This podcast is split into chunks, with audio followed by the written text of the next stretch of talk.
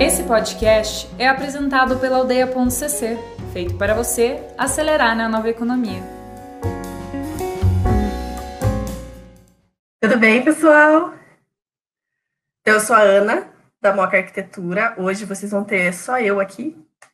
Como alguns já sabem, eu tenho uma sócia aqui, a Kátia, mas hoje, pelo distanciamento, infelizmente, eu não estou perto da Kátia.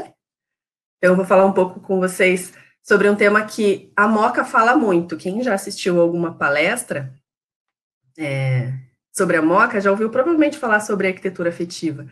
A gente fala muito que o nosso o nosso trabalho e a nossa arquitetura é uma arquitetura afetiva.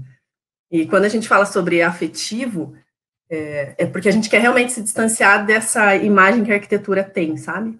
De luxo, sofisticação, de algo inatingível, de uma, né, um serviço que não serve a todos. Na verdade, ele serve a todos e a, a essência da arquitetura é exatamente essa, né? É, e para nós, assim, o que relaciona o afetivo, porque quando a gente entende afetivo como um estado de espírito mesmo, e ele se associa aos sentimentos, principalmente ao amor, a gente entende que a arquitetura ela tem que estar relacionada a sentimento, né? Do que você toca, do que você vive, do que você faz. Então, para a gente, a arquitetura ela tem que contar uma história. E essa história geralmente é a história de quem está usando, de quem está vivendo, de quem está dormindo nesse espaço. É, eu e a Kátia, a gente tem um costume de trabalhar que a gente conta muito as nossas histórias, né? A gente gosta de colocar um pouco da nossa vivência e do nosso passado nisso. Então, a gente gosta de ouvir dos clientes essa parte também, quando a gente faz um projeto, assim. A gente gosta de entender até é, até onde chegou a história dele e o que, é que vai acontecer a partir do momento que a gente começar a participar desse novo capítulo dessa história. Como que isso vai é, interferir e de que forma a gente vai poder mudar a vida dessas pessoas. E para isso você tem que entrar no sentimento, né? É, então, assim, a arquitetura hoje é muito empatia no nosso sentido, é você realmente sentir a dor do outro pelo seu próprio coração. É como se você sentisse as dores do outro dentro de ti, mas é, acho que de uma forma mais sincera, entende? Porque às vezes a gente entende empatia como só é, como só perceber o outro ou talvez se preocupar com o outro, mas não é bem isso. Acho que empatia é você realmente se colocar no lugar da outra pessoa e viver a vida como ela. Então, a gente, como arquiteto, quando vai projetar um espaço comercial, por exemplo, a gente tem que entender que existem diferentes histórias, diferentes pessoas, diferentes realidades que vão usar aquilo, e a gente tem que se colocar no lugar dessas pessoas. Então, dentro de um de uma casa, por exemplo, cada pessoa tem uma singularidade, né? Você usa a tua casa de formas diferentes. Cada um usa e tem uma rotina diferente. A gente costuma perguntar para os clientes, por exemplo, qual que é a tua rotina desde a hora que você acorda até a hora que você vai dormir? Qual é a primeira coisa quando você faz depois que você abre os olhos? Tem gente que pega o celular, tem gente que levanta e faz xixi, tem gente que fica um tempinho ali se revirando. Tudo isso é importante quando você vai fazer um projeto. É, a forma como você usa o, o, o teu espaço de vida é bastante diferente. Por exemplo, é, tem gente que gosta de levantar e fazer xixi, mas não gosta de colocar o pé na, no piso frio. Isso é importante. Por que isso é importante para nós? Porque na hora de projetar um espaço, a gente vai ter que pensar se precisa de um tapetinho, se a porta do tapete, se a porta do, do banheiro não vai tirar o tapetinho do lugar. Então, assim, são pequenos detalhes é, que a gente pergunta para o cliente e acaba se tornando o melhor amigo dele, porque ele realmente tem que contar as intimidades dele para nós para que a gente possa criar um espaço funcional, um espaço que faça sentido, né? Então, é, é muito gostoso o processo de projeto nesse sentido, que a gente se torna super best friends de todo mundo e o cliente tem que estar à vontade para falar com a gente, é, para se abrir e contar a história dele. É, e aí, quando a gente começa a falar, por exemplo, sobre o que é a nossa casa, é, muitas pessoas acho que nunca tiveram nem a experiência de contar para uma outra pessoa assim, fale um pouco o que, qual é o teu sonho mais maluco da tua casa? O que, que você mais gosta? O que, que você imagina e sonha dentro da tua casa? Porque a gente está sempre bombardeado com uma imagem, com foto, com vídeo, é, o que é a casa perfeita, o que está na moda, é, isso é legal, isso combina, é, aquilo outro não combina. na verdade, dentro de casa, a gente tem que usar o que a gente ama e o que nos, nos representa como seres humanos e como é, pessoas que se relacionam, entende? Em que sentido? É, dentro de casa, não importa se o verde combina com o azul. Dentro de casa, a gente tem que entender, por exemplo, por que, que, o, por que, que o azul, como está aqui atrás de mim, o que, que esse azul representa? O que é que esse quadro que está aqui atrás representa para mim? Eu criei um cenáriozinho hoje aqui para contar para vocês algumas histórias de por que, por exemplo, na minha casa eu tenho muito cacareco. Eu tenho cacareco para caramba, a Kátia é igual. Quem um dia tiver a oportunidade de conhecer o nosso escritório vai ver que a gente é meio acumuladora de cacareco.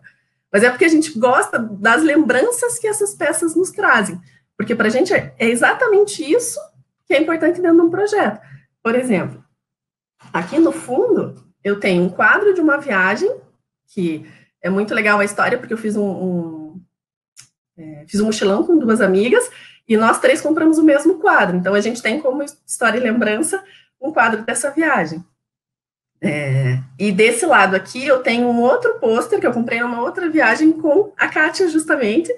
E quando eu olho para esse papel, eu não lembro só de ai, que bonito, olha que chique, um, papel de arroz com uma letra japonesa, está na tendência, com a, ainda assim, a moldurinha, né? Isso aqui está super na moda, vi no Pinterest.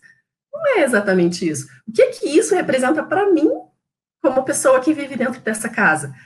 Me lembra a minha melhor amiga, me lembra uma viagem deliciosa, me lembra o momento em que a gente viu o papel. Então, assim, essa essa memória afetiva que eu tenho com um pedaço de papel é o que a gente tenta fazer dentro de um projeto de arquitetura. Então, às vezes, assim, é, esse conforto psicológico que eu tenho de lembrar que eu tenho uma amiga, eu tenho essa melhor amiga e que ela está aqui, ela está nesse papel junto comigo, nessa história que a gente viveu junto. Isso é mais importante do que simplesmente seguir uma tendência, né? Como a Priscila aqui falou agora. É, não é só seguir tendência, é você contar e, e reconhecer a tua casa, como algo teu. Então, por exemplo, eu vou, vou contar uma história para vocês que eu vivi recentemente, que eu acho que exemplifica bem legal isso. Assim. A, dia 1 de março deste ano, eu viajei com o meu noivo para Nova York e a gente pegou um Airbnb. E a gente viajou numa época em que o corona não estava ainda nesse fuá que está agora, né? A gente viajou assim, sabendo algumas notícias. No Brasil tinha tido um caso que não estava confirmado ainda, ok. Então, a gente teve, assim, três momentos da viagem, né? Foi um, prim primeiro momento tranquilo, um segundo momento que a gente começou a receber algumas informações, alguns cancelamentos, museu fechando, a gente começou a perceber o que estava acontecendo. E na última semana, tudo fechou em Nova York, tudo. A gente voltou agora na sexta-feira, então, de segunda-feira até sexta, a gente não tinha nem restaurante para comer, a gente não tinha, não, não tinha museu, não tinha lugar nenhum para visitar. Só que eu estava numa cidade estranha, apesar de já ter ido a Nova York antes, é uma cidade estranha, não é a minha cidade. E eu não estava na minha casa, eu estava no Airbnb. E um Airbnb bastante minimalista até, porque a gente escolheu um assim que fosse meio nova-iorquino, né? É, então era engraçado porque dentro da casa tinha, tinha três copos, quatro copos, quatro pratos, quatro talheres, sabe, o mínimo do mínimo, pratinho branco, copinho transparente. E nessa semana que eu passei dentro de uma outra casa que não era minha, eu percebi o quanto me fazia falta as, as pequenas coisas que eu tinha em casa, por exemplo, né? Eu tô tomando água aqui no copinho. tipo, quanto um copo que eu comprei num momento especial, um copo que eu ganhei de alguém especial, as minhas louças, que eu brinquei ainda numa live ontem, que eu tenho muito pratinho, e eu tenho muito pratinho mesmo, é, pratinhos que eu ganhei, pratinhos que eu comprei, pratinhos que eu achei, porque tem pratinho que eu achei na rua, achei no lixo, e que viraram decoração de parede, o quanto isso fez falta de um jeito estranho, assim, como se esse conforto psicológico eu não estava tendo, a saudade que eu senti dos meus livros na minha estante, a saudade que eu senti é, das minhas plantas, a, a, essa planta, por exemplo, é, ela é especial porque eu ganhei de aniversário da Patrícia do Borealis, e acho que quando eu ganhei, inclusive, eu pensei, meu, é, se tem uma planta que vai ter que durar o resto da vida é essa, porque é um presente de amor, né?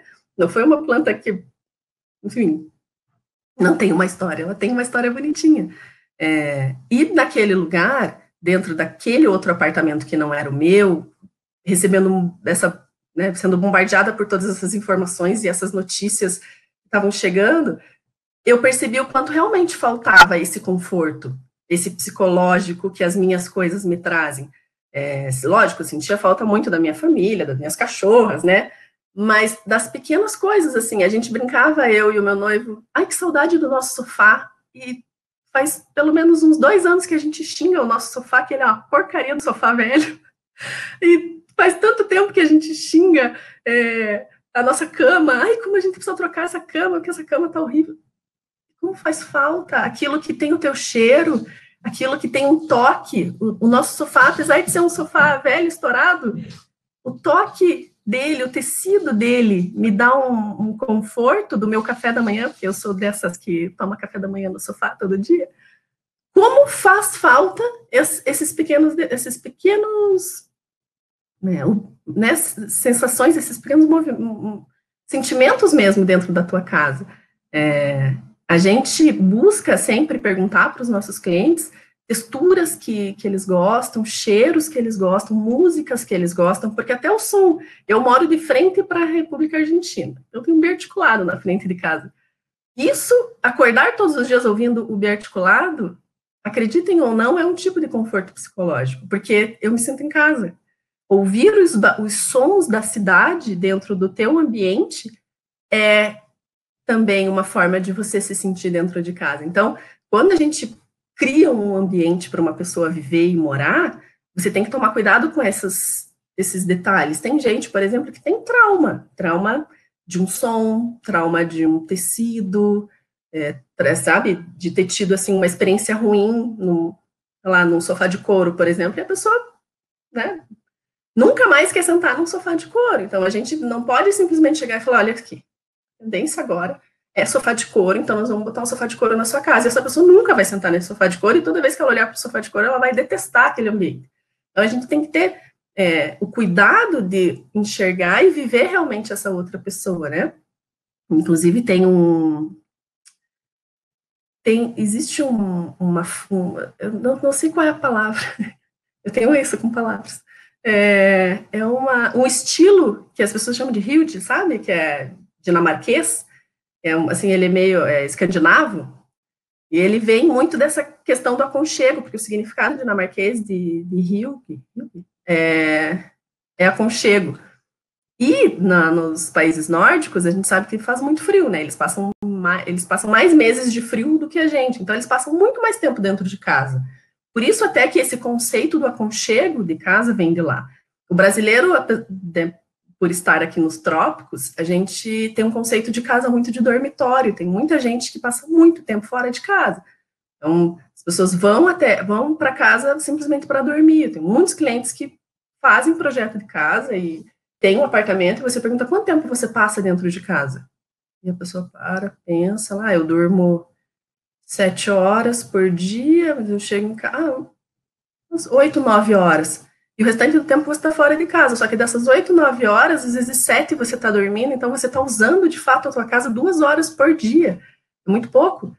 E a gente, é, aqui, né, no, no, nos trópicos e no, no, Brasil, a gente tem um costume realmente de estar tá fora de casa. Faz um calorzinho, a gente vai para happy hour.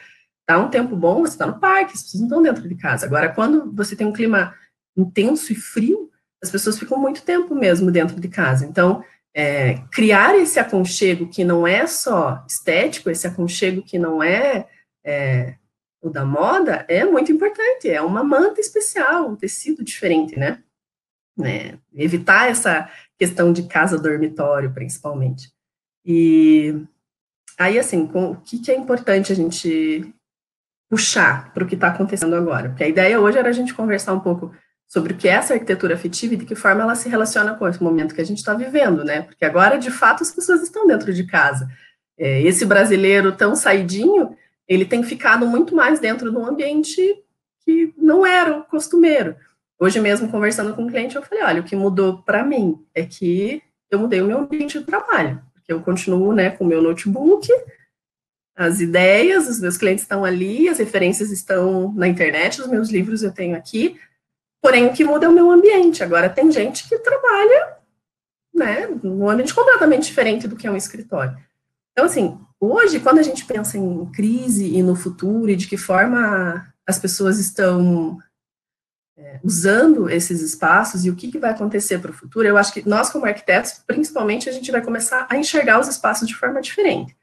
A gente começa a pensar não só num ambiente acolhedor, aconchegante, interessante, mas também numa acessibilidade, porque se vocês perceberem, a gente não está tocando em nada, que é muito triste, né? A gente não encosta mais em nada. Uh, o elevador, o botão do elevador se tornou um perigo, né? Ele é o inimigo.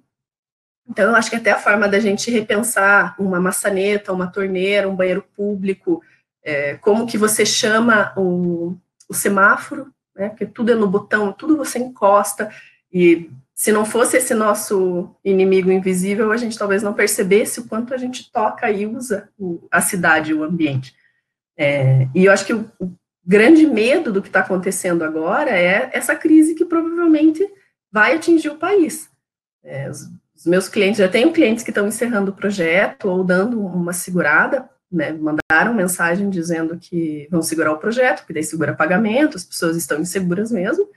E isso a gente viveu no escritório uns quatro anos atrás, em 2016, assim, acho que a crise que o país passou, ela teve momentos diferentes para cada setor. No nosso, dentro do escritório, foi do, exatamente 2016. 2016 foi um ano que começou parado, começou num silêncio, a gente fala. É diferente a gente fazer orçamento e não fechar. Agora, não fazer orçamento é um tipo de desespero doído, porque você não sabe nem para onde correr.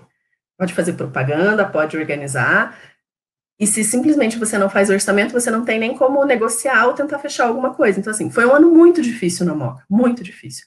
Para quem não sabe, a gente abriu o escritório em agosto de 2019, então já faz mais de 10 anos que a gente está junta. É, e aí a gente vinha assim, numa crescente. Quando a gente quando você abre um escritório, começa bastante difícil, né? Você paga para trabalhar, a gente tinha outros empregos que sustentavam esse nosso sonho. De repente a gente começou a conseguir pagar as contas, e aí veio o ano de 2013, 14, a gente recebeu o primeiro salário, foi assim, mega comemorado, porque a gente tinha um salarinho, é, começou a dar algum lucro no escritório, e de repente apareceu 2016.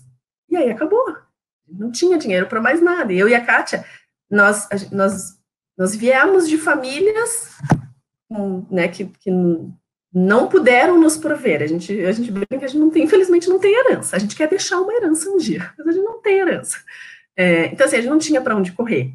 A gente não tinha nenhum dinheiro guardado, a gente não tinha alguém que pudesse nos ajudar financeiramente, a gente tinha nós e nós mesmos e o nosso trabalho.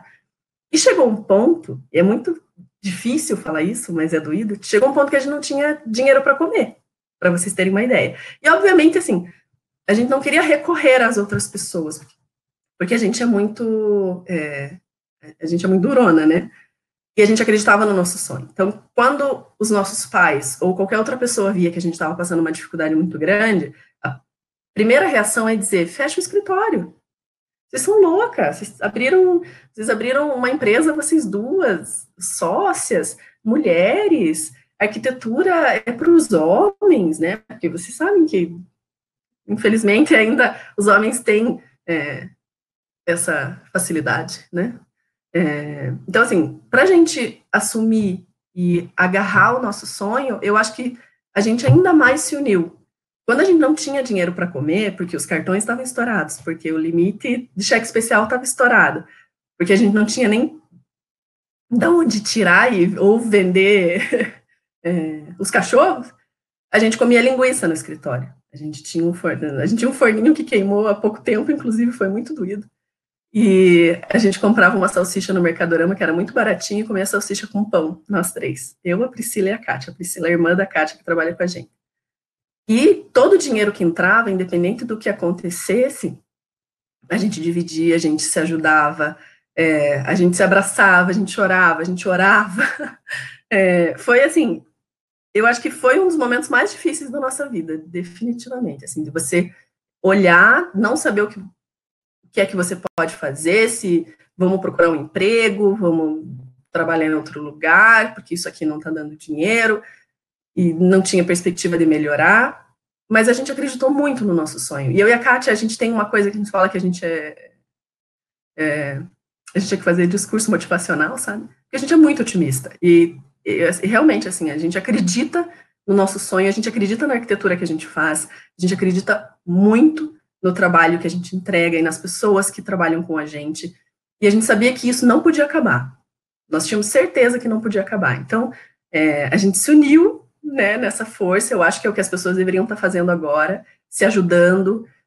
Eu tenho muitos colegas que têm empresa e que pequenos negócios que estão sentindo muito mais do que a gente, amigos que vendem cookie, amigos, amigos que fazem bolo, amigos que têm bar, e todo mundo está sentindo. Então, assim, se ajudar, eu acho que nesse momento é o mais importante. É a gente colaborar com o colega que está ali, comprar dele de alguma forma, é, de se é, de divulgar se você não puder comprar. Hoje mesmo um, um, cliente que assim tem bastante influência, dono de empresa que exporta, ele falou: se vocês tiverem algum dinheirinho, se vocês tiverem alguma reserva, economizem, porque a gente não sabe o que está por vir.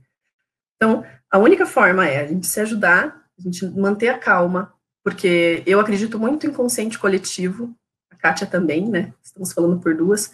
É, nós acreditamos, acreditamos muito que o pensamento coletivo ele é mais forte do que a gente imagina. Então, se todo mundo mantiver a calma, se todo mundo pensar que a gente vai sair dessa, que a gente vai sair junto, que as coisas vão melhorar, eu acho que a, a chance é que realmente elas melhorem. É, agora, por exemplo, a gente tem feito muitas reuniões via call, né, com o Zoom, com, as, com a nossa equipe, com os fornecedores. Então, assim, existe uma forma de trabalhar, existe uma forma da gente manter a economia girando e eu acho que a gente tem que ser criativo. Nessa, nesse momento é ser criativo. E o que aconteceu depois de 2016, né, para vocês saberem, assim, termin, foi terminando o ano, e até nessa época, sabe o que a gente fazia interessante? A gente ouvia meditação para dormir, porque a gente não conseguia dormir.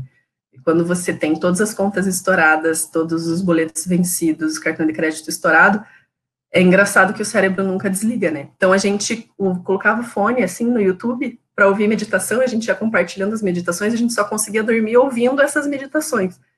É, e de repente, com, acho que com o pensar, com o subconsciente pensando positivo também, as coisas começaram a melhorar.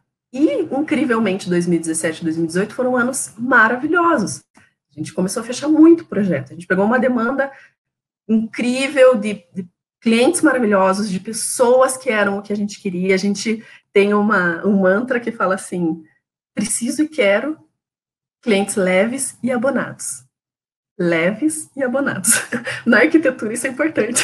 Leves e abonados. Então, assim, a leveza dos clientes que chegaram é incrível. Eles realmente vieram e a gente conseguiu trabalhar, e hoje, graças a Deus, a gente está melhor. Vamos passar por uma segunda crise?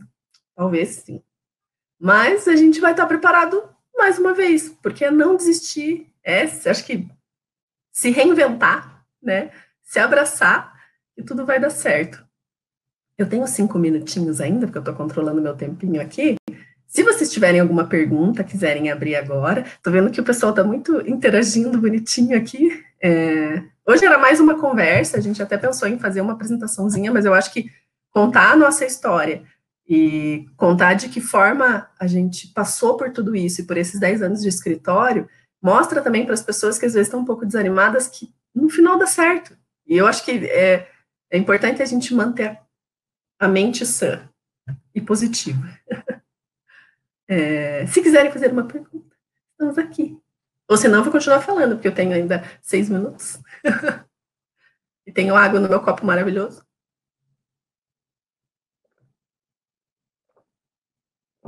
Quanta gente linda. Ai, Monique, que querida. Ana Pensa maravilhosa também. A Nara. Ai, sim, gente, olha, recém-formados, fiquem tranquilos. É difícil, é muito difícil. A gente tem três recém-formados na nossa equipe. É, são os nossos estagiários que se formaram esse ano, começo desse ano, e a gente não tinha como mandar eles embora. Eles ficaram lá e a gente o tempo todo mostra que assim tem que segurar, porque não é fácil. A nossa profissão é uma profissão difícil mesmo. Para trabalhar Dica para trabalhar com interiores em Curitiba. Hum, vai ser importante. É, interiores em Curitiba é bastante polêmico, mas eu acho que o cenário tem mudado um pouco. Quando eu e a ah, é, essa história é interessante. Quando eu e a Kátia abrimos o escritório, a gente assim, a gente não é muito patricinha, né? A Kátia tem um estilo mais diferente, bonitona e tal. É, eu também sou meio despojada, assim, não, não usamos salto. A gente é meio. Né? Hoje, ainda que eu fiz uma maquiagem no meu cabelo, porque eu vim aqui ver vocês. Mas a gente tinha esse jeito despojado, sempre, sempre teve, e a gente queria manter isso. Quando a gente entrava em loja de decoração, as pessoas olhavam, tipo. Qual o teu sobrenome? Quem é você? De onde você vem? E isso quando atendia, né? Porque tinha dias que a gente tinha lojas que a gente entrava dava uma volta, assim, ninguém vinha falar com a gente, ninguém atendia. E aí, quando vinham falar, a gente falava que era de São Paulo. Então, as pessoas falavam, quem é vocês? Qual é o nome do teu escritório? Qual é o teu sobrenome? Aí a gente falava, ah, então, é que a gente é de São Paulo e tá vindo para Curitiba. E aí mudava. Ai, claro, que legal, aí vocês são de São Paulo, vocês têm a cara de São Paulo mesmo. É uma pena, porque Curitiba também é legal, Curitiba também é criativa. Eu acho que hoje a gente tem escritórios bacanésimos, né? o BST, a Thalita Nogueira, o Juliano Marchiorato, tem tanta. O, o Boscardin Corsi, eles são tão maravilhosos que hoje eu acho que as pessoas estão mais adaptadas a esse povo jovem e diferente que não vai de salto na loja, que não faz escova para ir na loja. É, mas se você vai trabalhar com interiores em Curitiba, o que eu diria? Mantenha a tua personalidade. Porque existe um nicho de mercado para cada tipo de profissional e para cada tipo de pessoa. Por isso que nós somos amigos de todos os escritórios. A gente não tem rixa com ninguém, não existe. Eu falei uma vez no, no meu curso de pós-graduação que eu não, não tenho concorrentes, porque de fato a gente não tem concorrentes, a gente tem colegas. Colegas que atendem clientes com a personalidade deles. Os meus clientes, eles têm a nossa vibe, né? Eu acho que é bem nesse sentido. Ai, vamos ver, tem uma pergunta legal. Como captar a essência e a personalidade dos clientes? Não, não, peraí. Também acredito muito em respeitar os gostos. Conta um pouco desse processo. A gente faz uma reunião de briefing bem despojada. A gente fala que é um café, é uma conversa de amigos. Então, assim, a gente vai perguntando, a gente pergunta tudo. Conta o que que você faz, conta o que que você gosta, já viajou, para onde? É, qual que é a tua comida preferida? Qual que é o teu cheiro preferido? Ou, tipo, ai, prefere cheiro de madeira, gosta de cheiro de canela? Qual que é a tua banda preferida? A gente, você consegue criar um, um, perfil e entender a personalidade de uma pessoa com essas perguntas simples, assim, ah, o que, você gosta de fazer quando chega em casa? É como se você fosse conhecer um amigo, entende? Quando você senta numa mesa de bar com uma pessoa nova, troca, ah, o que, que você gosta de fazer? Você assistiu tal série? Ah, não gosto de série, eu gosto mais de ler livro. Que legal, que livro que você lê? Assim, é como se você estivesse realmente criando um amigo. A gente é mais psicólogo que arquiteto às vezes, né? Mas essa é uma forma bem interessante de entender a personalidade das pessoas. Vamos ver. O processo criativo, a gente usa muita referência de internet.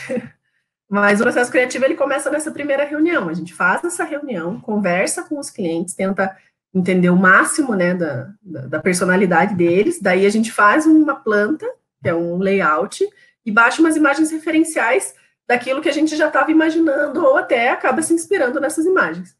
E aí, na primeira reunião, a gente mostra essas imagens para o cliente também dizer, ah, esse é o caminho, gosto disso, não gosto daquilo, a planta tá legal. É meio que nesse sentido. A gente tem um minutinho só, eu vou tentar dar uma acelerada, porque eu falo muito. Maravilhosos. Ah, e no Rio também é assim, não? E olha que a Casa Cor é maravilhosa. Achei que no Rio o povo ia de chinelo para a loja. Queria ir de Havaianas para a loja. É, competição é. Mas eu, assim, eu acho que vai na cabeça de cada um, sabe? A gente não tem competição com ninguém, não. Tanto que quando o cliente faz orçamento com a gente, faz com o escritório parceiro e fecha com o outro, a gente não fica triste. A gente fica feliz, porque é, significa que o cliente conseguiu se identificar com alguém, pode ser diferente da gente, e conseguiu né, encontrar um profissional legal. E acabou meu tempo. gente, muito obrigada. É, desculpa se eu falo demais e gesticulo. A gente vai fazer mais live no Instagram, prometo. A gente tá, gente, nós estamos começando, é novidade isso para nós ainda. A gente tem um pouco de vergonha de aparecer, né? Mas a gente vai fazer sim. A gente precisa se relacionar e a gente gosta muito de falar com as pessoas. Prometo, Raquel. a Gabi também. Gente, se cuidem, lavem as mãos, fiquem em casa e ajudem os colegas comerciantes, né? Os colegas que têm negócios. Vamos criar uma rede de pessoas trabalhando juntos.